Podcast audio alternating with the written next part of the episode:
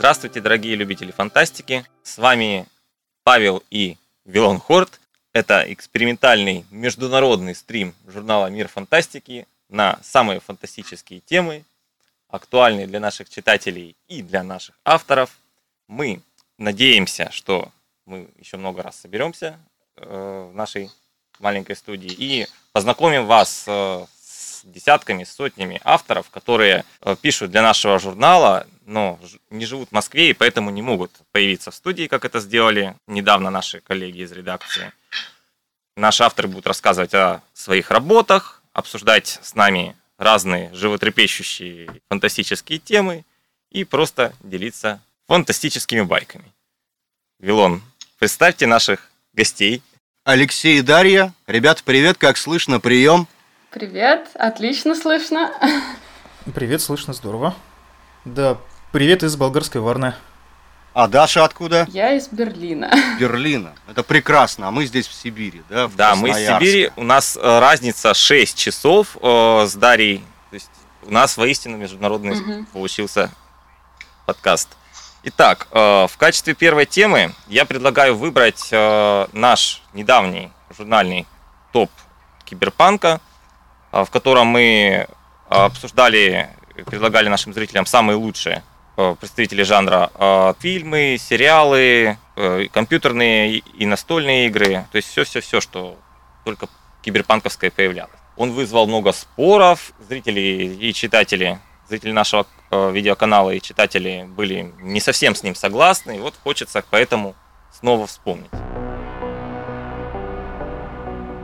А, киберпанк. Почему мы вообще э, выбрали именно киберпанк для составления топов? Э, ребята, а как у вас с киберпанком? А, что еще раз? Как у вас с киберпанком? Как вам этот жанр и вообще что вы из него хотели? Так, ну кому сперва? Давай. Кто первый вызовется? Хорошо. С киберпанком ничуть не хуже, чем с другими жанрами. В общем-то, что Неромант, что обруганная всеми тру киберпанками матрица мне вполне себе нравится. Другой вопрос, что чем дальше, тем сложнее причислять его к фантастике. А почему же? Ну как почему? Мне как-то вот довелось еще чуть ли не года три, что ли, или четыре назад писать для Мира Фантастики статью про импланты. Про то, какие они в киберпанке и какие они в новейших медицинских технологиях. И в определенный момент я себя поймал на том, что просто путаю, в одной вкладке у меня открыт нейромант, в другой новости науки, и вот где что, я начинаю уже не понимать. Даша, а у вас в Германии еще людям не делают импланты? Просто там Запад все-таки ближе к технологическим центрам. Ну, как сказать? Я бы сказала, что самая фантастическая вещь в Германии – это немецкий порядок, немецкое качество, да немецкие технологии. Поэтому здесь с киберпанковскими имплантами э, чуть меньше, чем никак, признаться. Вот. Э, ну вот в плане моего, моих отношений с киберпанком, наверное, это все больше компьютерные игры, фильмы, Um, как-то Deus Ex, э, их вселенная, кажется даже наиболее вероятным исходом всего нашего мира. Вот. Как раз вот говоря об этих имплантах, вот этих вещах, пожалуй, да. А, в перемешку заодно и с черным зеркалом, о котором тоже в Мирфе мы много очень раз писали. Наверное, скоро мы все это увидим воочию. И уже начинаем О, да. видеть. Вот, помню, как, э, по-моему, э, во времена выхода второй части Deus Ex, э, Human Revolution, они в качестве рекламной кампании запустили видеоролик, который потом еще включили в саму игру как кат-сцену, ну или вот, да, что-то типа того.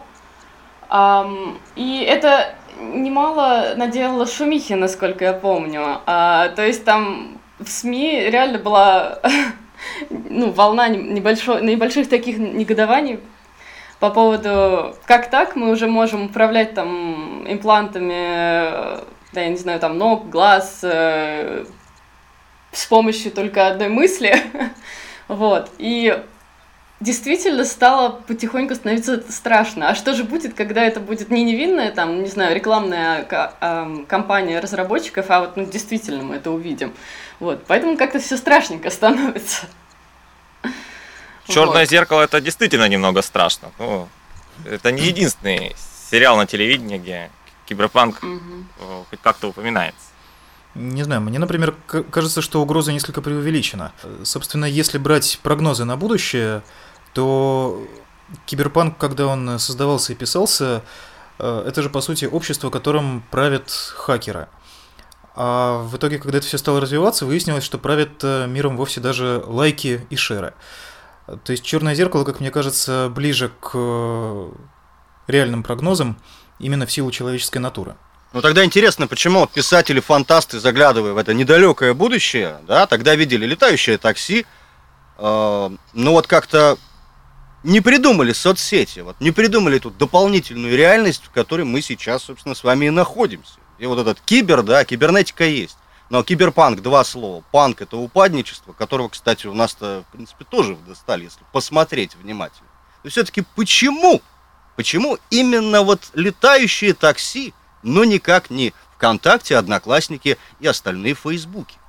Что, почему не, почему не появились летающие такси? Нет, нет, летающие такси э, в книгах-то были описаны, но почему писатели-фантасты не а, как-то это не могли вот придумать того, что придумано. Мы ведь с вами сейчас по скайпу общаемся, это, по сути, тоже некая такая социальная штучка, так же, как ВКонтакте и все остальные. Этого они не выдумали. Ну, в каком-то смысле Skype был предсказан, причем даже еще и советскими писателями-фантастами, ну и зарубежными в то же время, несомненно. А вспомните видеофон в той же самой Алисе у Балучева. Ну да, но, ну, Алексей, согласен. я сейчас говорю скорее о традиционном понимании соцсетей, то есть э, огромная такой конструкция в интернете, где люди проводят большую часть своего времени. Э, вот это в интернете приложений. Я вот только одного писателя могу вспомнить, который, в принципе, предугадал, что соцсети будут. Это Орсон Скотт Карт с игрой Эндера. Там у него дети натурально влияли на политику, просто общаясь на каких-то там форумах. Но он единственный был. Да, это было, конечно, потрясающее предсказание. По сути, там были предвосхищены не то что форумы, а скорее имиджборды. То есть ты считаешь, что игра Эндера это книга про имиджборды? Ну как, это книга, в которой есть сюжетная ветка про имиджборды. Там же вся суть была отчасти в их анонимности, этих самых детей политиков. Насколько помню, не сколько анонимность, а сколько они сидели под чужими логинами. Там хитрее немного дети были. Ну, там, по-моему, были виртуальные личности, насколько я помню. Реально, что вот эти вот виртуальные личности и какие-то выдуманные персонажи будут э, влиять на политику столь же сильно, как в традиционном киберпанке и в игре. В какой-то степени это уже происходит. Э, постоянно в новостях, например, появляется один э, известный, я не помню, к сожалению, имя, э, итальянский пранкер, который регулярно связывается со все, э, создает, точнее, в Твиттере фейковые аккаунты разных известных людей, э, сообщает какие-нибудь совершенно скандальные новости или чаще всего сообщает о смерти этих людей, и раз за разом мировые СМИ на него ведутся, хотя все уже знают, что существует такой итальянец. По-моему, такое в России был у нас. Как там его? Пранкер Вован? В России это пранкеры Вован и Лексус, да. А в Америке это еще и fake news э, во время этой самой кампании Трампа в Фейсбуке. То есть это уже происходит. Надеемся, что до эпохи Уолда из э, Черного зеркала мы доберемся какими-то окольными путями. Ну, это понятно. Да, социальные сети, но вот если брать родителей, так сказать, киберпанка, да, которые боялись, что люди после того, как они сольются с техникой, просто перестанут быть людьми в полной мере – Будущее здесь, да? Ну, все, наступило. Полдня в экране смартфона, не страшно, нормально. А чем теперь фантастики нас запугивают? Казалось бы, все. Мне кажется, предостерегать и запугивать это и есть одна из э, задач фантастов. Даша, с твоей точки зрения, а, фантасты чем должны нас теперь запугивать, если уже к интернету подключаться не страшно, роботы мир не захватывают? Да страшно, когда э, искусственный интеллект каким-то образом внедрится в наше сознание, и мы уже не сможем их, его никак э, разделять, а никак отделять друг от друга. Вот, вот это-то будет страшно. Оцифровка сознания там, что-то такое, когда уже не понимаешь, э, где твои мысли, где что-то, что внедрили в твой мозг. Мне кажется, вот куда-то туда мы двигаемся. А что же в этом, собственно, что... страшного? То есть Алексей не против, э, чтобы чужие мысли у него внедрились. Ну, если хорошие мысли, то не жалко. Я могу да? развернуть, попробовать, да. Э, Во-первых, вещи, которыми нас пугают, э, со временем рано или поздно становятся привычными. То есть, если посмотреть на нашу сегодняшнюю жизнь глазами человека 19 или хотя бы там первой половины 20 века, скорее всего, этот человек пришел бы в ужас от кучи вещей, которые кажутся нам привычными. Ну, хоть бы то же самое, не знаю, загрязнение воздуха. Или те же самые гаджеты. А потом происходит какой-то качественный переход, который влечет за собой и качественный переход в сознании тоже. И мы адаптируемся и перестаем бояться того, что нас пугало как непонятное и неизвестное. Э, Сейчас, по-моему, такой качественный переход переживают э, идеи трансгуманизма. А, То есть буквально еще десятилетия назад э, все вот эти вот идеи бессмертия, цифрового бессмертия, криогенной заморозки, сильного искусственного интеллекта вызывали либо ужас, либо такое отношение, э, ну, есть такие вот люди с такими идеями, это какие-то фрики. А сейчас это постепенно прорывается в мейнстрим, и э, не только какой-нибудь э, Ютковский, хотя и, наверное, сильно уважаемый присутствующими, э, но тем не менее и даже Стивен Хокинг начинает говорить об угрозах сильного интеллекта, искусственного в смысле, И э, прорывы в той же самой генной инженерии и прочих э, медицинских идеях постепенно сдвигают как бы окно Овертона в отношении бессмертия, и все такие думают, что ну, может быть, когда-нибудь да. И вот так постепенно, постепенно это все как-то приживается. Да, мне кажется, здесь проблема, да, оно приживается, но в то же время, как мне казалось, мы исторически вот все больше и больше двигались вот, ну, как-то к увеличению ценности личного пространства, вот конфиденциальности. А здесь, ну вот буквально, забыл ты там отключить какое-нибудь уведомление Гугла, и он уже отслеживает, где ты был, что ты делал. Э, ну вот не чувствуешь себя как-то безопасно. Такое ощущение, что большой брат за тобой постоянно наблюдает. И вот, ну не знаю, как насколько к этому можно там привыкнуть, э, когда вот это вот еще дальше там пролезет уже в твою голову. Мне кажется, это идет как-то даже, ну, против там, да, тех же ценностей, которые там проповедуют, скажем так, во всех там в западных странах, да. Понятно, что в большинстве случаев это, конечно, либо фикция, либо, ну да, там, видимость э, порядка там того же, опять же, да, личного пространства, но я вот не чувствую себя комфортно, да, опять же, когда Даже в Германии не чувствуешь себя комфортно. ин- интернет вот влезает слишком плотно в мою жизнь. Мне хочется просто сказать, нет, я не хочу ничего лучше знать, я буду там не в курсе новостей, но весь остальной мир тоже не будет знать, что я делаю в свое свободное время. Не знаю, мне кажется, вот сюда мы, опять же, как-то. Ну, хорошо. Давайте, А, наверное, кажется, вернемся. никогда не шла по части увеличения личного пространства. Ну вот, может быть, это, не знаю, скорее эффект э, там 20-21 века. М, Я думаю, у первобытного человека было достаточно личного пространства. Ну как, с- Ну, в общем, да. Сначала были введены, например, об- обязательные имена и фамилии, потом обязательные документы. Потом человек стал попадать в какие-то там э, циркуляры и прочие государственные, ну, опять же, документы уже более высокого порядка.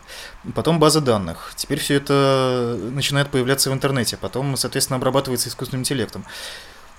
Вектор, по-моему, туда. Алексей, я тут слышал, что в объединенной редакции Мира фантастики и игромании, по-моему, есть целых двое человек, которые вшили чип для прохода сквозь турникет себе в руку. То есть э, это действительно уже реальность. Это, причем они сделали это добровольно. Я боюсь спросить их, что будет, если код сменят или там офис переедет. Как это потом удалять? Я думаю, что чип можно перепрошить. Перепрошить, не вынимая из руки? А как? Так делается? По-моему, да. Из того, что я об этом читал, там есть какое-то удаленное перепрограммирование по какому-то аналогу Bluetooth. Но боюсь, что тех- технических знаний мне не хватает для конкретики.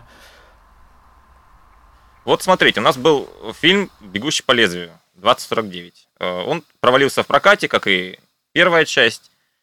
Можно долго говорить о том, что было не так, там рекламная кампания, что он сильно долгий, затянутый, слишком связан со старым фильмом. Ну, но все равно это неплохой фильм, откровенно говоря. А Почему вот людям нужны форсажи, а киберпанк кино не собирает кассу? Или собирает, и мы просто забыли об этих фильмах. А есть ли действительно примеры, кроме «Матрицы», чтобы Киберпанк кино собрало большую кассу? Да вот я тоже как-то не припомню чего-то такого массового. Скорее, опять же, сериальчики наши только последние, но опять же. Ну а почему все-таки какие-нибудь трансформеры соберут, а Киберпанк нет? Наверное, потому что трансформеры достаточно простые и зрелищные. Да. Киберпанк, он взрослее, что ли? Настолько ли взрослее, что, чтобы он был непонятный для молодого поколения? Получается, что у нас те, кто любит киберпанк, они выросли на вот этих старых книгах, старых аниме, там из 80-х, 90-х. И получается, что киберпанк это ретро по логике вещей. Ну а прич... Нет, если брать э, киберпанк как жанр, то причем здесь поколение? Ну, мне кажется, здесь дело в том, что э, люди, да, которые читали там, в конце 80-х, 90-х, они уже стали это ну, наблюдать, как идеи там, фантастов потихоньку переходят в реальную жизнь. И вот поэтому-то и интересно. А более молодое поколение, которое там, да, ходит на трансформеры, форсажи, эм, ну вот для них это немножко, скажем так, они на этом не росли. На киберпанке, я имею в виду. Вот, может быть, в этом дело. А что бы вы поставили вот, топ киберпанка, если бы вы его сами писали, если бы не, не всем журналам собирали, а вот вы лично, на какие, какие вещи вы поставили бы на первые места? Которые вещи для вас являются иконами киберпанка? Первое место в рейтинге киберпанка? Да, по мнению Алексея Мальского и Дарьи Будановой. Ну, я думаю, что у нейроманта по-прежнему нет конкурентов, потому что если его, ему попытаться дать любое место, кроме первого, нас просто сгрызу живьем все. Э, классика есть классика. Вот, а так из каких-нибудь неочевидных вещей я бы, например, добавил э, кукольный дом внезапно. Который Уидона? Да, я давно и нежно люблю Джосса Видона, а тема перезаписи сознания, по-моему, вполне себе укладывается в эстетику киберпанка. Да, жалко, что ему не дали закончить нормальный сериал. Кстати, кстати, про сериал это. Не так давно вышла антология «Электрические сны» Филиппа Дика, э, экранизирующая его маленькие рассказы. Очень неожиданный подарок для любителей старой фантастики. Очень много хороших актеров. Э, Крэнстон, например, тот же, или внучка Чарли Чаплина, дочка точнее. Он, а, он Чаплин? Mm. Да, э, очень много разных историй, не похожих друг на друга, связанных вообще никак. Mm. От начала до конца в каждой серии происходит какой-то сюжет, который ну, пытается перевернуть, конечно, наше представление э, Филиппе Дики. Вы же знаете эту фишку э, с экранизациями Филиппа Дика? Mm-mm. Они все от, от силы процентов на 20 следуют тому, что там написано, и пере, переписывают, переделывают концовку просто, просто вот заново. Как будто это не Филипп Дик писал. То есть, если у Филиппа Дика будет рассказ, где мораль вот такая, то экранизация, скорее всего, будет совершенно другая. Это, кстати, верно и для старых. Я не помню, было ли помутнение исключением из правил. По-моему, это была достаточно близкая экранизация. Ну, да, вот насчет помутнения. Насчет помутнения можно, наверное, согласиться. Ну, правда, вот может будущее киберпанка на телевидении после черного зеркала, электрических снов и, и, скажем так, менее удачных проектов вроде корпорации или там почти человека. Ну, сейчас в целом, мне кажется, кино в как это, кино расширяет границы жанров именно на телевидении в первую очередь, потому что этот медиум наконец-то начинает работать. Так что, наверное, будущее и киберпанка тоже вполне себе там. Единственный минус, что он достаточно дорогой. То есть нужно довольно хорошо вложиться в оборудование, в костюмы. Иначе получится вот... Ну почему же? А что, у тебя есть э, примеры обратного? Нет, э, просто так прикинуть по сравнению с тем же фэнтези или костюмными драмами, мне кажется, у Киберпанка не такие большие требования именно к антуражу. Э, первично там прежде всего сюжет и сценария. То есть как каких-нибудь гаджетов побольше нарисовать или не знаю, там затянуть героев э, в черную кожу или наоборот дать им каких-нибудь э, рваных шмоток, это, в общем, наверное, не так уж дорого. Ну, по сравнению, скажем, с полноценным доспехом. Мне вспоминается э, мир Дикого Запада. Я не знаю, конечно, насколько Кстати, это можно да, точно там назвать, да, киберпанком. Да, ковбойская тематика, ну, в принципе, да, с, в перемешку с технологией, там, с роботами, да, которые мыслят практически, да, как люди. Вот, ну, я думаю, многие смотрели, Да, многие помнят, там, да, как алгоритмы диалогов, например, были выстроены. Ну вот не думаю, что там супер большой бюджет на это требовался. Да, там, ну, конечно, да, на прототипы вот этих роботов действительно придется потратить, но в остальном, да, опять же, да, мне кажется, больше денег, да, здесь, да, ушло на те же самые костюмы и на панорамы, вот, ну, самого мира Дикого Запада, который, скорее всего, рисовали уже на компе. Вот. Поэтому... Да, тут есть парадоксальная история. У нас в редакции, по-моему, Юлий Ким, что ли, рассказывал по своему опыту работы на телевидении, что как раз именно такие костюмные и исторические фрагменты стоят больше всего. Так что, скорее всего, сам Дикий Запад был дороже, чем э, сцена в этой самой футуристичной лаборатории. Мир Дикого Запада был действительно очень-очень дорогим сериалом. По-моему, из последних HBO-шных точно самым дорогим, дороже даже последней Игры Престолов. Но он того стоил. Ну, там актерский состав один чего стоит. В первую очередь, наверное, из-за костюмов и графики, Да. потому что там ее было очень много. Меня удивило, что тот, Ну и- тот же сериал. Марко Поло был дороже Игры Престолов э, раза в два на старте. Хотя там, ну, Китай и Китай, никаких драконов, никаких э, иных, ничего такого нет. Просто люди в костюмах выясняют отношения. Вот, кстати, насчет людей в костюмах. Самое время перейти к нашей следующей теме.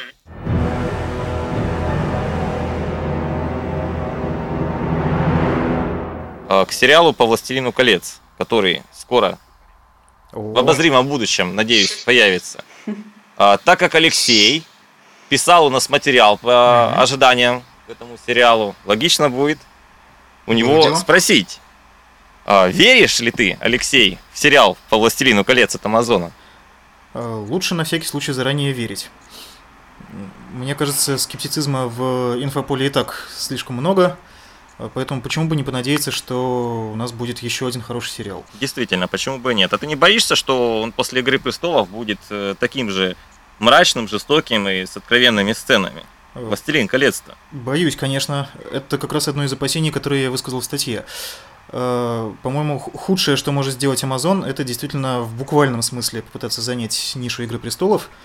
Понятно, что они туда и метят, но, по-моему, Властелин колец должен как раз отойти от модного нынче реализма. Э, Есть, э, ну, как это, следующая ступенька. Э, После того, как взяли обычную сказку, потом прошли через деконструкцию и сказали, о, мы пок- покажем вам, как все будет на самом деле. И следующая ступенька называется новая искренность. Это когда все уже понимают, что на самом деле не так, и говорят, а мы все равно покажем вам сказку. Вот мне кажется, «Властелин колец» должен быть все-таки таким. Более, не знаю, чеканным, мифическим, эпическим. Но ведь у нас сейчас до сих пор есть э, сериалы, в которых сказка остается сказкой. Ну, в значительной мере. Там тот же «Однажды в сказке» или вот «Галавант». Ну, А что, Даш? да, но вопрос, мне кажется... Э, насчет «Однажды в сказке» боюсь соврать. А? А, да, я тут хотела по поводу сказки сказать, ам, что здесь, мне кажется, будет даже для сериала «Властелин колец» проблема будет в том, что придется балансировать между да, трилогией, которая у нас есть, а, которая, ну, отлично снята, разумеется, которая, а, на мой взгляд, и является вот этой как раз светлой, ну, по большей части, доброй сказкой, вот, и той же «Игрой престолов», и как бы чуть-чуть в одну сторону придется, и, ну, точно буду сравнивать, естественно, и с сериалом, да, и с э, трилогией. Вопрос, как они будут удерживать вот, вот эту грань между этими двумя проектами, как бы там, да, не скатиться в подвтор э, оригинальной трилогии, да, на э, той идее, чтобы попытаться снять именно сказку хорошую, светлую. А с другой стороны, ну, не, свалиться, опять же, вот это безобразие, там, да, с откровенными сценами. Естественно, мы любим «Игру престолов», но вот, опять же, делать «Игру престолов» в сеттинге «Властелина колец», да, всему свое нет, место. ну не катит. Вот. Мне кажется, для них лучший путь это отмежеваться от э, трилогии за счет прежде всего визуальных различий. Э, То есть э, в книге и фильме ведь на самом деле очень много различий, про которые все уже забыли после стольких лет. Как-то уж больно классическим, классической стала эта экранизация. Например, тот же самый возраст Фрода. То есть другой дизайн костюмов, другие локации. Ну вот, э, ребят, смотрите, получается, действие первого сериала будет разворачиваться сразу до событий Братства Кольца. И вот как думаете, а кто станет героем этого нового, ну так скажем, шоу? Насколько близко оно будет к канону и вообще какие события там можно освещать? Можно взять Хоббита, но Хоббит уже снят, уже допридумано там много всего. А вот что здесь? Не знаю, может быть, э, похождение Харадов куда-нибудь там... Э, Ввести Харадов это, по-моему, отличная идея. А, но из известных нам сюжетных линий, наверное, самое эпичное это ранние приключения Арагорна.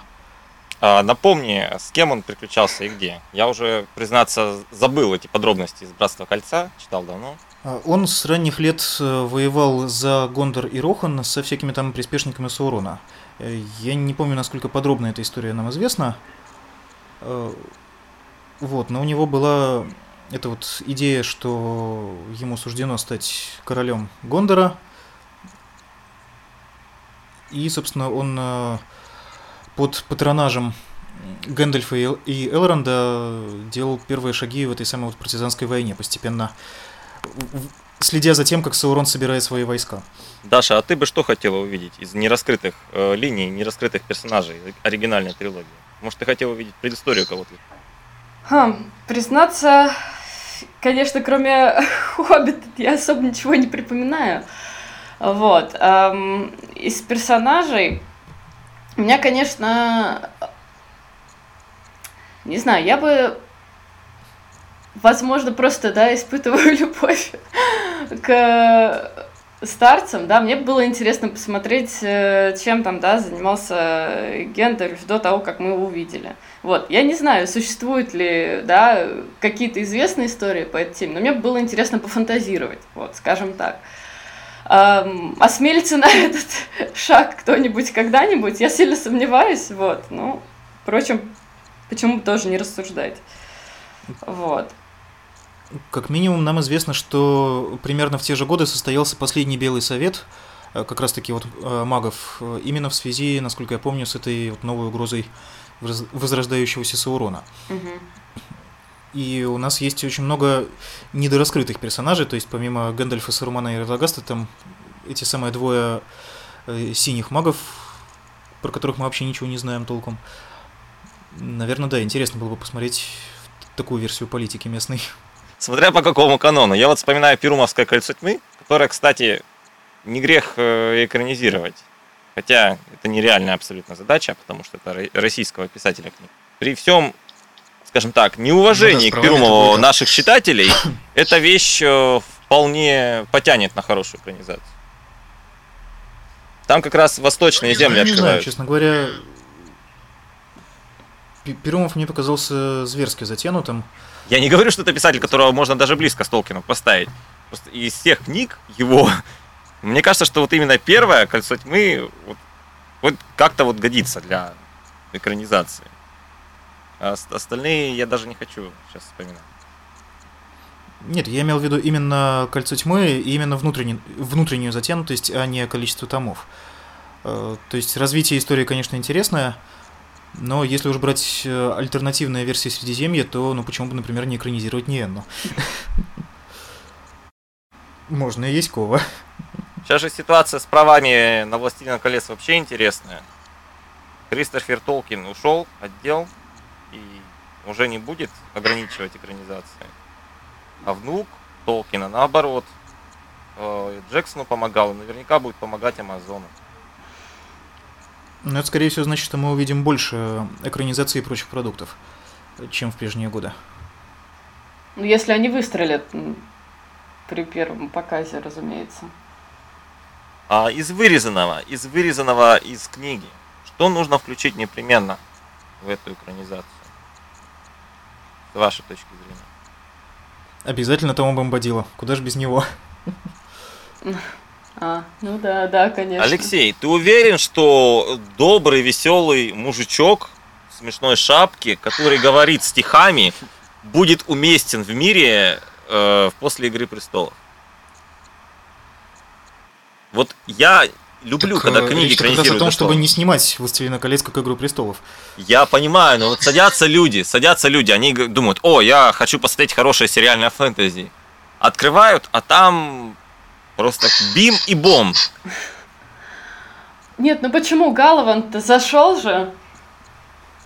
Я не говорю, что Голован ожидал. зашел, потому что там был Пиба Брайсон, человек, который Оскара получил за музыку. Смотрите, на самом деле, по-моему, прелесть Тома Бомбадила далеко не в том, что он веселый мужичок, который говорит стихами, а в том, что он очень сильно показывает, насколько мир Толкина богаче основного центрального конфликта.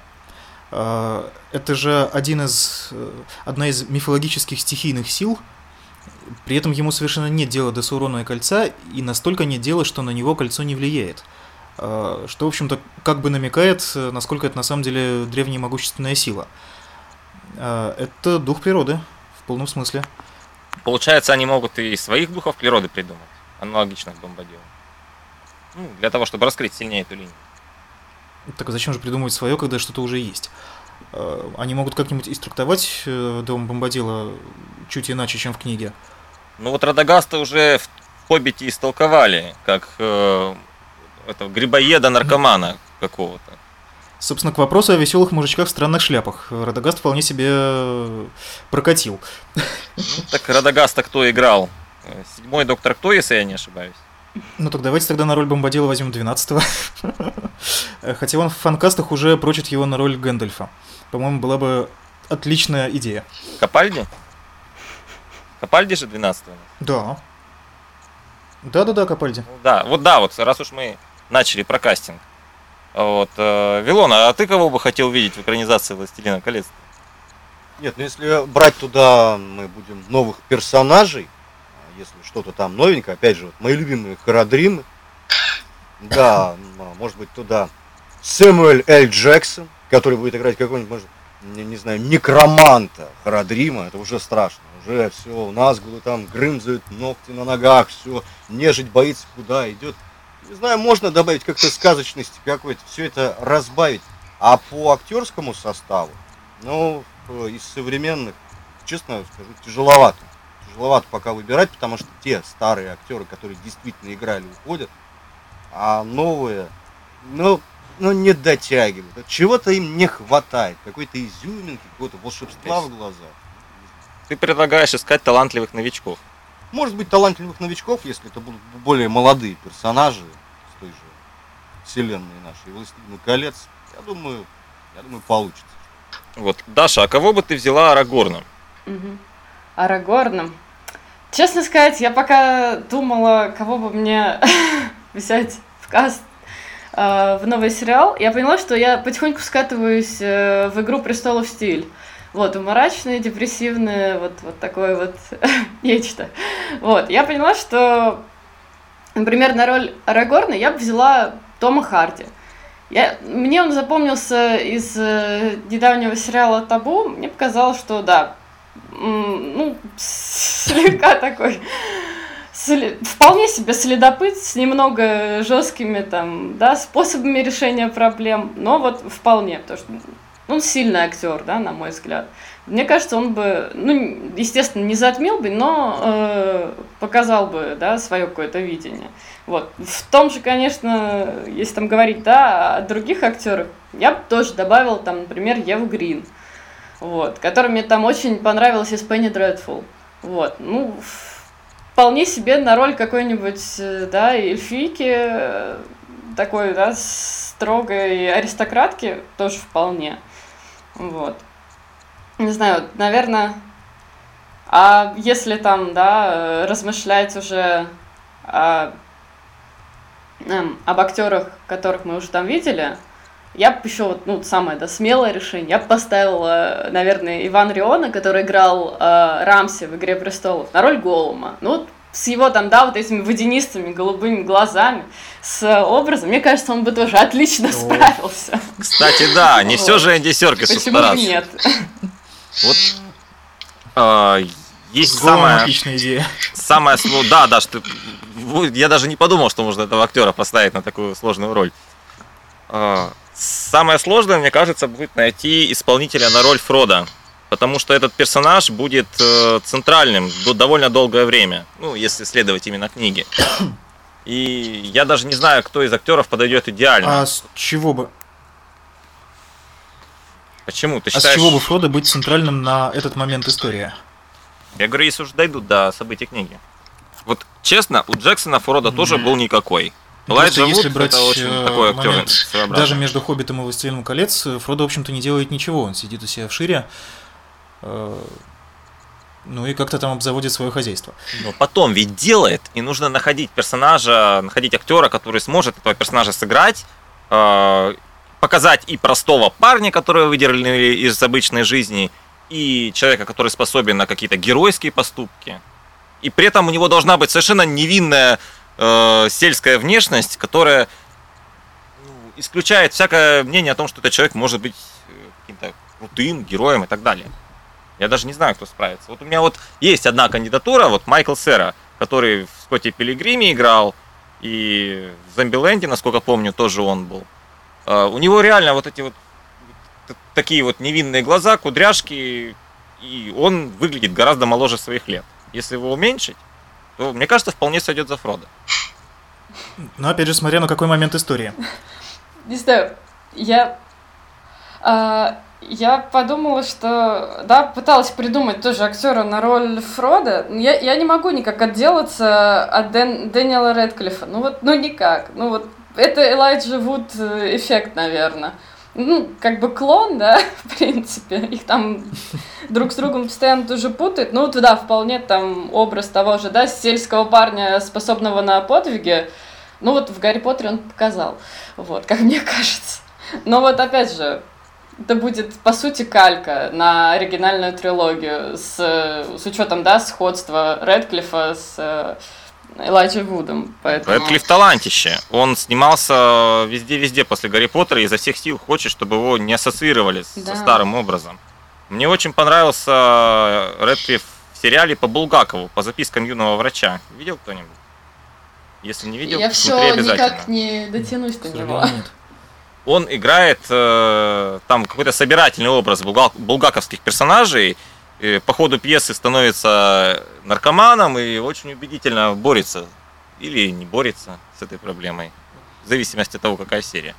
До меня еще долетали слухи, что Рэдклифф играл в какой-то новой версии Розенкранца и Гильденстерна, хотя я до конца не уверен, сценической или кинематографической. И все его тоже очень сильно хвалили. Далеко Мне он пойдет. запомнился из э, фильма «Человек швейцарский нож», э, где он играл, э, да, ну, труба. Вот, ну, тут, Мгм. тоже справился он, конечно, хорошо, но фильм, опять же, специфический. Э, кстати, Вот, ну, да, видно, вот что парень реально старается отделаться, да, от его ассоциированности с э, Гарри Поттером.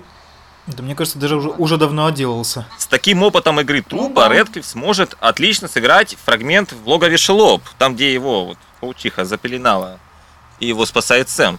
Это же... У него есть нужный опыт. Так, пог- Осталось только позвать его на так экранизацию. погодите, погодите, с э, логовым Шелопа прочим.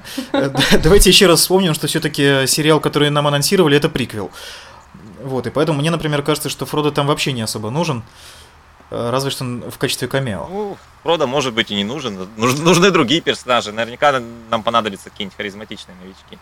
Ну вот на Западе вообще э, в любом серьезном медиапродукте разнообразие, да? На повестке дня серьезный вопрос, а кто в Средиземье станет темнокожим, извиняюсь, а кто голубым? Ведь это сейчас это очень важно. Никого нельзя забыть. Нужно всех внести туда. Вот кто может сыграть? Нет, а, по сути вообще, да, Ну, если по этому так поводу у меня есть длинное размышление. да, длинное размышление. Тот же а, Саруман, который очень потом плохо поступил, по сути, он уже сыграл такого человека, вот так грубо. Вот просто как-то. Но вот тем не менее, ребят, вот смешной вопрос и в то же время серьезный. Потому что смотришь, они а, пытаются впихнуть везде. Их везде лишили прав, им плохо, вообще невозможно жить. И они стараются всеми силами везде показать себя. Вот куда воткнуть данных товарищей а, во вселенную Властелина колец? Ну, самый простой вариант, конечно же, в Харадов. Это обязательно. Притом и тех, и тех, да, в Харадах? Или все-таки... Нет, э, ю- юго-восточный народ Харадрим. Почему бы им не быть более смуглыми, чем основному населению? Вот, на, на самом деле, если серьезно, я вот посмотрел сейчас западные фанкасты действительно перед э, тем, как это записывать, и нет больше ощущения, что речь идет вот именно о какой-то компенсации обиженности. Просто уже совершенно сместилась парадигма. А, перечисляют э, в возможных кастах подряд э, европеоидных и негроидных актеров, мужчин и женщин, просто абсолютно не обращая внимания, кто как выглядит. Просто похоже, что у людей уже совсем стерлось, стерся вот этот вот фактор. И это очень интересный такой переход, которого, собственно, и добивались, видимо. Я бы сказал, что это правильный, да, угу. в общем-то, переход. Так и должно быть. Ну, Главное, чтобы актер был талантливым. А, а насчет Главное, чтобы играл насчет конкретно Средиземья, я у себя тоже так понаблюдал внутренний конфликт.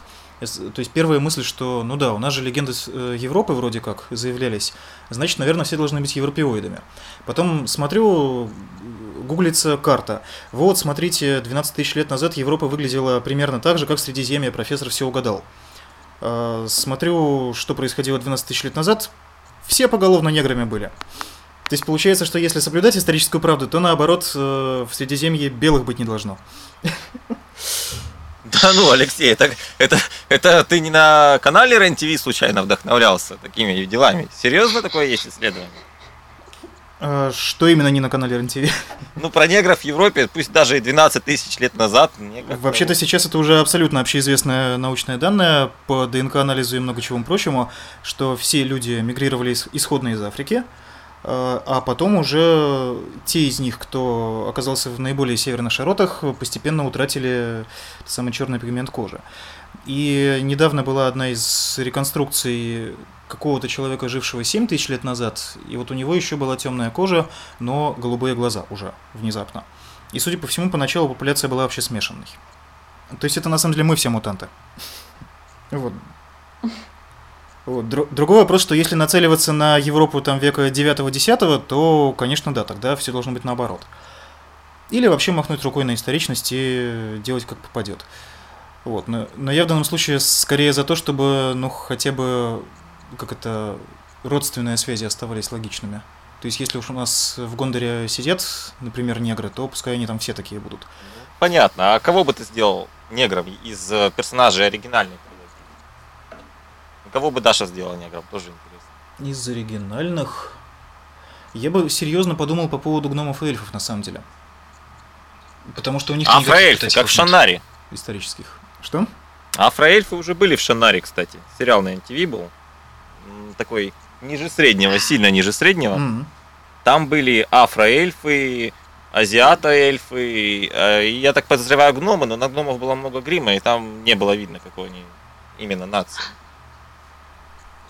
Вот. А на троллях были противогазы, поэтому там вообще не разберешь. На самом деле, если серьезно, я думал, думал, у меня нет готового ответа по поводу персонажа именно исходника. Э, наверное, все-таки там нужно исходить из э, ну, глубже э, закапываться в первоисточник и исходить из того, что нам про эти регионы известно.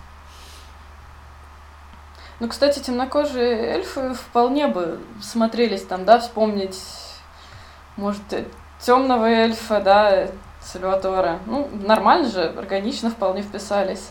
Вот, но я, честно сказать, думала, а что бы не сделать нам магов, да, темнокожим поставить, там, да, Моргана Фримана на роль, там, Саруман, например. Вот.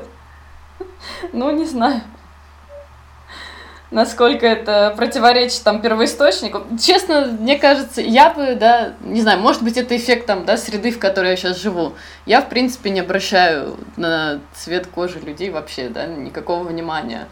Вот, и как-то об этом даже не задумываюсь. Мне кажется, Запад, да, скорее всего, шагнет в том же направлении, особо не будет париться, там, кого особенно сделать, там, темнокожим, азиатом или европеоид. Ну, в общем, да. Вот. Ск- скорее всего, просто нет уже такого сильного различия. Ну, что касается, да, и тоже и нетрадиционных ребят, мне кажется, по поводу, да, там предпочтений то же самое следует ожидать. Ну, а с предпочтениями все просто. Есть канон. И если в каноне, соответственно, Арагорн э, влюблен в Арвен, то вот ему ориентацию менять не надо. А остальное, да пожалуйста. Не, у меня первая идея была про Мэри и Пиппина, но поскольку сериал переделали на приквел, то, возможно, они там тоже вообще не появятся. Мне кажется, из оригинальных персонажей на роль такого вот, не такого, как все, очень хорошо подходит Бильбо. Это такой достаточно замкнутый человек, к которому относятся местные, семейные, замечу, люди, э, как к какому-то фрику. Он дружит практически исключительно с взрослыми бородатыми людьми, и ничего никогда не говорилось о том, что у него когда-то была подружка, он вообще никогда не думал о, о том, чтобы завести семью, в принципе. Ну, тоже вариант. Если никогда не говорилось, то можно додумать что угодно. Единственное, что вот я специально в статье отметил, что главное ничего, по-моему, не додумывать про того же Гэндальфа и остальных. А, потому что это не люди, у них вообще все иначе. Ну, это Майяр. То есть, э, пейрить с кем-то Гэндальфа это все равно, что пейрить с кем-то Балрога. Это абсолютно одной категории существа. Ну да, вот, кстати, насколько помню твою статью, ты рассказывал, что именно в то время, которое будет сниматься первый сериал, а, в это время в море была заварушка. Как раз Балрога и откопали. А, да, э, когда братство заходило в море, они как раз нашли там следы неудачной попытки ее, собственно, реколонизировать. Они там копали, копали и докопались на свою беду. Мне хочется расспросить вас, дорогие наши авторы, про то, как вам там живется, где вы живете. Вот хочется спросить Дашу вообще, а чем, чем тебя поразил Берлин в свое время? Расскажи людям, которые в Берлине никогда не бывали, что-нибудь о Берлине, что не расскажут путеводители. Поразил тем, что это, наверное, самый не немецкий город, который вообще можно представить. Вот. Эм, потому что я вот, да, пытаюсь тут сейчас учить немецкий, у меня не получается, потому что на немецком здесь никто не говорит. Вот. Ну, с другой стороны, да, конечно, вот. Немецкий никому не нужен. Единственное, что можно сказать, что платить я буду картой на немецком. На этом, да, пожалуй, немецкая речь здесь заканчивается. Вот.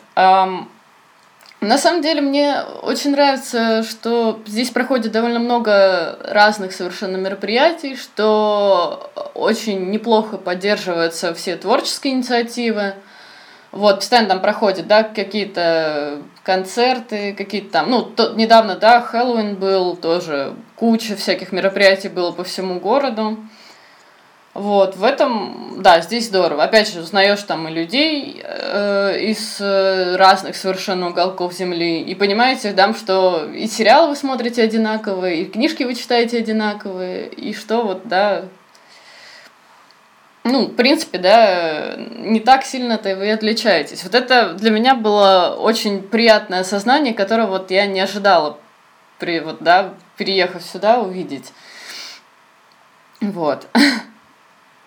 Какие мероприятия в Германии, ну, по фантастике, конечно же, стоит посетить mm-hmm. жителям других стран, в том числе России?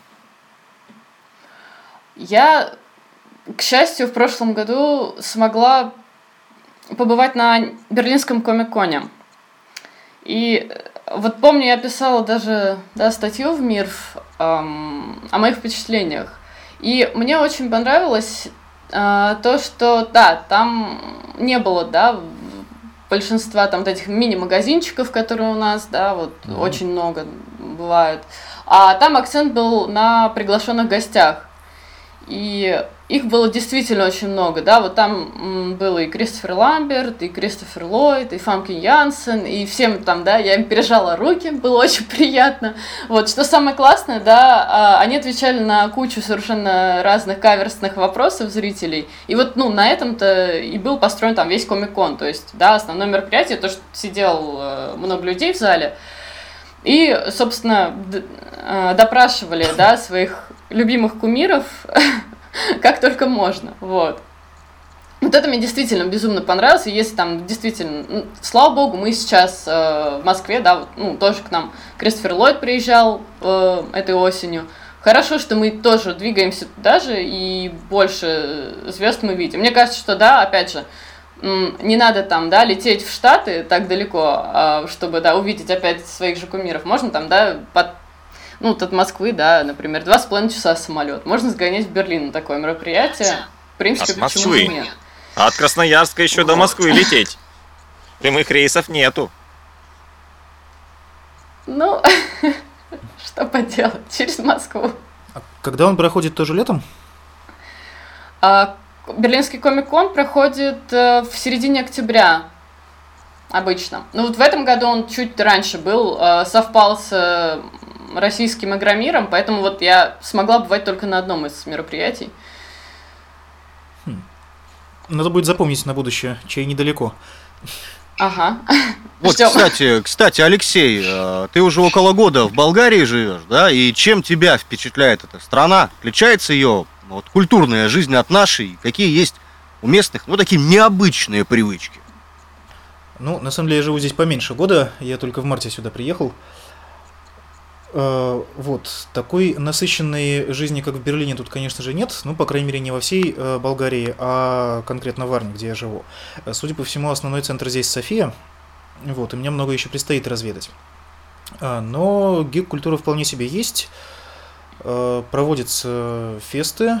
Местный называется Анивенчер Комик Кон. Собственно, он здесь был в сентябре. Туда приглашали, например, Томаса Влашиху из «Игры престолов». А, и прочих зарубежных гостей. А, вот, в, в целом сейчас мне кажется, что московские и петербургские коны крупнее по масштабам, но здесь есть это ощущение больше международности, что ли. А, ну, то есть, например, когда телевидение берет интервью у зарубежных гостей, они там половину времени прямо в студии общаются на английском комиксы какие-то здесь э, издают, ну там в, переводе на болгарский, те же самые э, Тетрадь смерти, Скотт Пилигрим здесь есть, Спайдермен, э, но заводят наряду с ними кучу оригинальных, и фильмы показывают с субтитрами исключительно, ну кроме разве что самых детских. И вот в целом эта близость к международному сообществу, она, конечно, как-то чувствуется. Вот. А из обычаев ну, тут можно фольклор зарыться, например. Он здесь достаточно живой. А, ну, например, тут э, до сих пор достаточно э, сильны и живы славянские языческие традиции. То есть то, что у нас э, как-то несколько притоплено, здесь, например, в марте есть такие штуки, называются мартиницы. Это бело-красные веревочки, которые нужно кому-то подарить, повязать, а потом когда увидишь цветущее дерево, нужно оставить на ветке. И вот тут очень многие деревья увешаны этими самыми мартиницами просто с ног до головы. А, затем а, традиция, которую я пока еще сам не видел, но надеюсь увидеть в ближайшее время, это где-то в районе от Нового года до Масленицы а, есть такие народные танцы в страшных масках, называются кукеры. Вот, обязательно надо посмотреть. А, из мелочей, например, э, к кофе подают э, такие маленькие бумажки под названием косметы, похожие на китайские fortune cookies. Вот, ну, с какими-то пожеланиями там и так далее. Вот, такие вот мелочи. Выучил уже язык? Да куда там. Э, честно говоря, как и Дарья с немецким, несколько этим делом манкирую, а, потому что половина людей здесь знает английский, половина знает русский. А с остальными, если тщательно вслушаться, болгарский можно хорошо понять и так. Потому что это, по сути, чуть измененный старославянский. Ну, я, конечно, упрощаю. Все-таки от русского сильно отличается. Вот, но те же славянские корни, что у всех э, славянских языков. Приведи при парочку болгарских слов э, с неожиданным значением, которые мы не знаем. Э, с неожиданным. А, ну самое простое это направо. Болгарское слово право значит прямо. Вот. Ну а две другие стороны это, соответственно, дясно и ляво. Ну, есть в этом логика определенная. Право, правь. Да, все очень логично. Ну или взять э, того же самого «Властелина колец». Это будет «Властелин» на прстните. Все слова чем-то похожи в славянских языках. А, хорошо. А, давайте уже про ваши материалы немного последний. Вот, Даша, у тебя был прекрасный материал по Рику и Морти с точки зрения науки. Э, насколько близко к реальности оказалось это вообще сумасбродное шоу? И вообще, оказалось ли оно близким к реальности? Хоть сколько-нибудь? Ну, как сказать, в принципе, многие идеи, да, там действительно соответствуют тому, что мы имеем. Ну, скажем, да, мотивы. И разумеется, что ну, да, в примеры, полной примеры. правильной форме туда это не перекочевало там ни в коем случае. Вот. Но какие-то параллели мне, как мне показалось, удалось все-таки провести. вот. Ну, мне, скорее всего, больше всего понравилось, как э, в Рике и Морте показали э, идею, да, теорию мультивселенной. Вот, потому что показали они действительно очень наглядно, вот на мой взгляд. Вот, ну, из моих представлений о физике, о науке. Вот, э, то есть там, когда там действительно, да, раздробили это все на, не, ну, на 64, по-моему, там было максимум экранчиков, да, с разными вариантами э, реализации событий. Вот, потом они пытались их там, да, свести воедино, и это казалось там, да, непросто. Вот, мне кажется, это вот был самый удачный пример, который был в мультике. Но в целом, да, там, наверное, можно, ну, может быть, да, притянуть за уши иногда, ну, практически там каждый эпизод к какой-то реальной теории. Вот. Вопрос, опять же, в том, ну, насколько авторы мультсериала действительно вдохновились именно этими конкретными вещами, или там, опять же, наши фантазии. Из техники вот. изобретений можешь вспомнить э, парочку примеров? Хорошо, теория мультивселенной. А что тебя еще поразило? Э, что какая-то а, что? фантастическая идея из мультсериала оказалась вот вполне осуществимой даже в наших уже, э, в наших mm. пенатах. Ну, не считая, да, наверное, самое такое очевидное это бесчисленное количество роботов разных. Вот, потому что прям видишь, как это входит в каждый день. Недавно, по-моему, изобрели, ну да, вот вроде простые довольно, да, повседневные вещи. Вот, но тот же там, да, робот, который приносит масло и размышляет, да, о смысле жизни, ну, да, вполне, почему бы нет. Вот, или была там, да, дама, ну как, секс-робот, вот, то тоже вполне себе реальная вещь. Вот, не скажу, что, да, оно прям поражает как-то воображение, но вот ты это прям видишь, вот, своими глазами, и это-то и удивительно. Вот, когда там, да, более ну, вещи, которые более отдалены, да, ты им не особо веришь, а в это прям вот верится. Насколько помню, секс-робот еще и как инкубатор использовался в этом сериале. Ага, да, да. И инкубаторы тоже сейчас уже есть, ну, похожие. Ух ты, как... Да, но они используются преимущественно для, ну, разумеется, не сам там, да, плодотворение уже, а вот все-таки когда ребенок там уже родился. Вот. Ну, а, по-моему, и тоже, я писала в статье о, о случае, когда ягненка вырастили. Вот. Ну вот, пока дальше мы еще не шагнули. дальше ягненка. Ну вот. Елки, когда Дарья Возможно, сказала... скоро сможем и так уже. А когда Дарья сказала про секс-роботов, если я чуть полбу не хлопнул, э, что я забыл по поводу киберпанка-то? Э, у нас же недавно наше все товарищ Пелевин туда вклад сделал своей новой книгой. Напомни, как она называется? Я за Пелевиным а не слишком слежу. А, ну, я не знаю, насколько у нас существует цензура в этом канале, поэтому э, скажу, что начинается книга с буквы «Ай». Я думаю, что наши слушатели найдут, сильно захотят, а мы останемся в рамках определенных приличий. Ну, ну, это, собственно, новинка это, собственно, новинка Пелевина. Название романа – это игра слов на тему айфона, а рассматриваются там как раз-таки темы искусственного интеллекта, борьбы айфона и андроидов. В общем, очень современная штука получилась, как ни странно. Ну, точнее, почему странно, Пелевин этим и занимается. Подойдет ли она людям, которые успели разочароваться в Пелевине?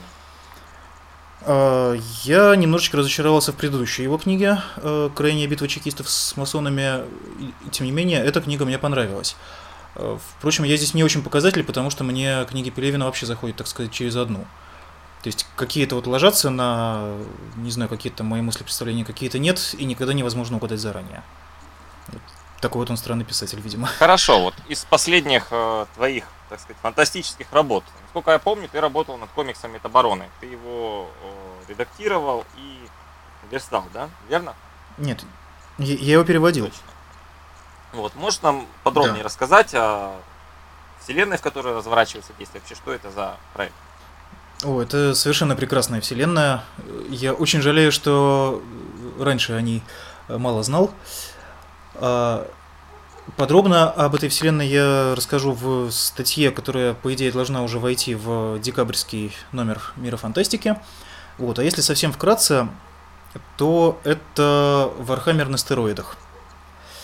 А, То есть есть такой Алехандро Ходоровский, а, сторонник Нью-Эйджа, визионер, э, совершенно... Э, Что? В общем, он из тех, кого называют безумными творцами. А, То есть у человека совершенно нет никаких ограничений в бусте фантазии, и больше всего у нас он известен по вот э, проекту Дюна, которая так и не состоялась. Тот не снятый фильм? Да, тот, да, тот самый неснятый фильм, это был его проект, куда он хотел э, Сальвадора Дали привлечь, э, Гигера, и, в общем-то, многое из этого проекта в итоге воплотилось в жизнь в других фильмах, Э, ну, потому что осталось очень много наработок, концепт-артов и так далее. Это к чужому с Дюны реквизит тащили? Э, Не совсем. Чужому. Э, К чужому реквизиты они не делали, но Гигер сначала работал над э, Дюной, а потом в похожем стиле пошел работать к Ридли Скотту в Чужого. То есть уцепили его именно там. Вот эта вот команда, которую собрал Ходоровский, она потом как бы стала донором кадров для Голливуда. Вот. э, Но, собственно, эти идеи куда-то... Не боишься, что, как и в случае, например, с Валерианом и Тысячей планет, который вдохновлял э, на пятый элемент Бессона, э, вот это вот, вот этот вот вселенная метабаронов, она не найдет вот нужное число приверженцев после того, как э, ее растащили вот на какие-то отсылки, визуальные цитаты. Или она самостоятельна? А здесь не совсем так. Э, Она абсолютно самостоятельная. Э, Эти вот идеи, которые в Дюну не вошли, они как-то клубились, клубились внутри головы Ходоровски. Или я уж не знаю, там, с- какое астральное тело у него вместо этого органа. Вот, в общем, э, они должны были найти какой-то выход. И нашли они выход в комиксе Инкал, э, который стал классикой европейского комикса, и из которого уже потом тоже отдельно все таскали идеи. А потом продолжением Инкала уже стали метабароны, техносвященники, и эта вселенная стала развиваться вглубь, вширь, и теперь она сама по себе самостоятельная, очень живая, наполненная и просто абсолютно крышесносная. Вот особенно в части метабаронов, как мне кажется. Хорошо. Э, с- с- Сами метабароны, они чем вот э, интересны и чем прекрасны, что сначала они начинаются как довольно такое стандартное космическое фэнтези, потом начинает идти вот буквально худший штамп за худшим штампом, который только можно себе представить. Все это скатывается в какую-то совершенно непонятную кровищу, порнуху, и вообще вот как так только можно, но каждый раз, когда ты думаешь, так, ну окей, здесь-то автору хватит так-то, он говорит, нет, я это сделал специально, а здесь сделаю еще круче. И через какое-то время э, критическая масса накапливается, и все это выходит в обратную сторону, на э- эпическую историю. То есть через э, низшее к высшему он выходит. Э, Я несколько сумбурно объясняю, но это очень сложно передать словами. Просто. Хорошо, Леш. Э, Пользуясь случаем, хочется у вас, Даши, спросить, а что вы можете посоветовать нашим читателям журнала, слушателям подкаста, что посмотреть, что почитать, э, что послушать из таких, может быть, не самых тривиальных вещей, вот, которые вы недавно почитали, посмотрели, услышали. Что вы можете посоветовать нашим слушателям? А, я не так давно подсела на сериальчик ам, холистическое детективное агентство Дирка Джентли. Вот. а, сейчас планирую добраться все-таки до книг, вот, первоисточника. Вот. Мне безумно понравился первый сезон. А, вот. Ну, собственно, и сама идея, да, вот, э, опять же, куча шуток, куча каких-то очень странных, э, абсурдных там сюжетных поворотов. Потом ты просто сидишь под конец там, да, э, в середине, ближе к концу сезона, сидишь просто восторгаешься, боже мой, как же они это закрутили. Вот, мне безумно нравится за всем этим наблюдать. Я вот сейчас тоже уже там... Ну и опять же, это отличная гимнастика, да, для ума, понять, как это все друг с другом связано, потому что ну, там где в том, что, знаю, um, все в этом мире связано, вот, и если там что-то делает, он одно там действие ведет к другому, и вот где-нибудь, да, через uh, пару часов все это вместе там объединится, и дальше продвинет наш сюжет. Я не могу объяснять без спойлеров, вот, поэтому немного сумбурно. Ну, вот именно, в принципе-то, такое впечатление возникает там, да, от первых серий просмотра. Ты вот тоже там посмотрел первую серию и думаешь, что же произошло? Вот, но я так хочу смотреть дальше, вот, и мне кажется, ну вот за вот это вот чувство, за желание увидеть больше, вот, ну, я, например, готова много заплатить, вот, поэтому я бы рекомендовала, кто еще не успел, а у вас немножко, же, да, в танке, вы как же, я. Вы же все смотрите легально, да? с этой работой. Вы вот. в Германии легально смотрите все сериалы? Ну, как сказать, я меняю VPN. вот, на этом моя легальность заканчивается. Но вот это не отлавливается. Ну, кстати, да, в мае э, стали уже активно обсуждать закон, что и стриминг уже запрещен. Вот. Ну, вот наш любимый российский торрент это и давно уже, вот, уже за них давно отлавливают. А вот, ну, стриминг пока еще вот, ну, какая-то серая, в серой зоне он пока находится. Ну, мне пока ничего не приходило, надеюсь, не придет. Вот. А за торрент ты приходила? Нет, за торрент я не скачивала. Приходил моим старым знакомым. Поэтому мне страшно. Алексей, а ты что посоветуешь? Я вот сейчас недавно э, наконец-то взялся за широко известный в узких кругах, как говорится, э, литературный веб-сериал «Червь». Чувствую, что это надолго. А, это такой, э, супер... это такой супергеройский роман, который ну, не публиковался, а вывешивался изначально в интернет, поэтому его называют веб-сериалом а, который обычно позиционирует как вот самую реалистичную супергероику. А, это очень длинное произведение, судя по всему, очень закрученное, но и, в общем, довольно интересное. То есть я, мне явно будет интересно продолжать читать, хотя я не сказал бы, что это именно самое э, реалистичное пока что, потому что есть такие вещи, как э, Алан Мур, э, Фрик-ангелы, ну и вообще сейчас хороший подход к супергеройке это уже довольно-таки мейнстрим. Вот, но червь достойная вещь, мне кажется. А вкратце, о чем это произведение? Какой там зачин? Вкратце, это а, зачин там такой, что существует мир, в котором а, супергерои, в общем-то, существуют давно в большом количестве, и общество под это перестроилось. Там показывается, как именно перестроилось под это общество. И есть такая особенность, что у каждого уникальная способность. А, в смысле, что у каждого конкретного героя э, другие, э, другие способности, чем у какого-то другого. Поэтому очень многое строится на том, кто как придумывает использовать эти способности и кто какую тактику придумывает против конкретной способности. Поэтому там очень много игры ума. Вот. А главная героиня это обычная школьница, которую задирают в школе и которая очень-очень тщательно пытается не стать суперзлодейкой. Вот просто все обстоятельства ее подталкивают в серую зону, и она кое-как выкручивается. Я, я правильно понимаю, Алексей, что тут нет такого случая, типичного для комикса, когда главным противником персонажа является его зеркальная копия. Там. То есть у, у какого-нибудь там железного человека это какой-нибудь другой мужик в броне, у зеленого фонаря это вот Синестра. Ну, ты понял меня, да? Mm-hmm. Что, а... что злодей становится как, как будто бы копией героя. Такого вообще в этом комиксе. А там да? я пока даже не понимаю, кто является главным противником героини. То есть Пока что она попадает во всякие передряги и случайно наживает себе врагов, но кто из них главный, непонятно. А, например, ну, собственно, главная героиня, это невелик, невелик секрет, ее способность в том, чтобы управлять насекомыми. Вот. Есть персонаж, который, например, останавливает предметы во времени. А, кто-то другой просто похож на улитку, и у него соответствующая физиология, А, а у еще третьего, например, все его жидкости тела имеют галлюциногенный эффект. То есть там абсолютно непредсказуемо, какие его способности.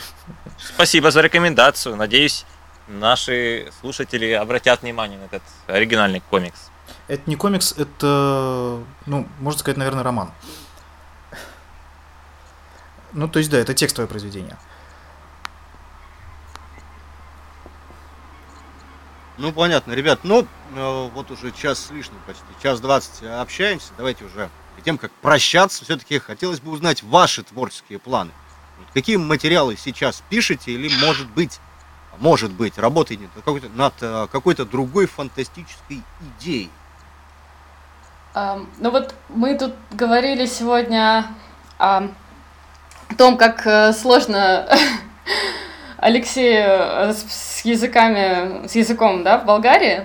Вот, собственно, я сейчас уже практически доделала материал по искусственным языкам. Вот, и такой маленький, да, спойлер, один из них называется Интерславик, который как раз и направлен на то, чтобы облегчить э, понимание между, да, всеми братьями славянами, вот. И, соответственно, в этой статье я рассказываю о том, какие еще были попытки предприняты по созданию разных искусственных языков, чтобы да, как-то облегчить взаимопонимание между людьми, э, да, с разной культурой, с, разными, с разными языками. Вот. И там действительно есть в чем покопаться, и многие из этих языков там, да, действительно очень оригинальны, как там Соль Соль или Ивкуиль. Вот. Так Интересно. что ждите, скоро будет интересный материал. А в какой Надеюсь. номер журнала пойдет, не знаешь еще? В какой номер, пока еще не знаю. Вот. Ну, Январь или февраль, да? уже написано, вот, поэтому это уже вот, надеюсь, скоро появится в ближайших там, может, паре тройки номеров. Вот. Алексей, а какие у тебя планы?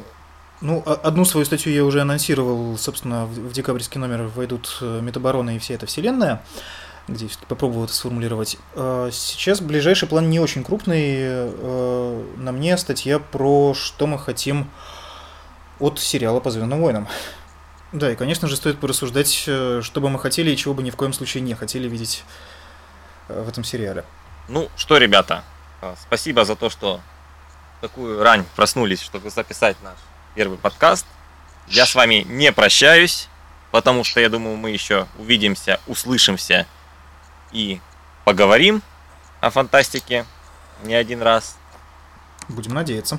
Пожелайте что-нибудь нашим слушателям перед тем, как попрощаться. Вы ничего не хотите пожелать нашим замечательным читателям и слушателям? Ну это же такой ответственный момент, нужно выдать какой-нибудь афоризм, там вот просто вот чтобы в веках осталось, это же такая ответственность. Ну как, ладно, буду я более тривиальной. Хочется пожелать, да, больше интересных книг, больше интересных сериалов, чтобы прям вот лихо вас закручивало туда, захватывало и никогда не отпускало.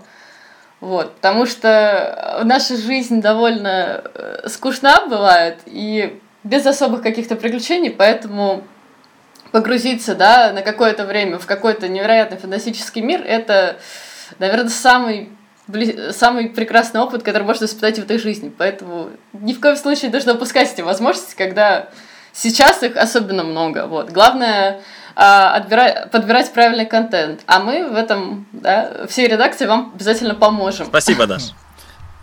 Лёша, подобрал афоризм? Ох, с афоризмом это все сложно. Нет, самое простое, на самом деле, что хочется пожелать, это не унывать осенью, э, потому что холодно будет не всегда. Вот, ну, а поскольку уже прозвучало пожелание побольше интересных фантастических миров, э, хочется его сбалансировать. Э, надо же чем-то балансировать, правильно? А пожеланием, чтобы больше интересного и сказочного происходило и в жизни тоже. Потому что фантастические миры это здорово, но черт возьми, мы живем в эпоху победившего киберпанка. Фантастика кругом. Так давайте этим пользоваться. Пусть наша жизнь сама по себе будет, и ваша жизнь в первую очередь, дорогие читатели и слушатели, будет э, фантастическим сюжетом. Спасибо, Леш. Итак, с вами был фантастический подкаст. Из Красноярска мы тоже желаем вам всего доброго и хорошего. С вами были Велон Хорт и Павел Ильин. До новых встреч!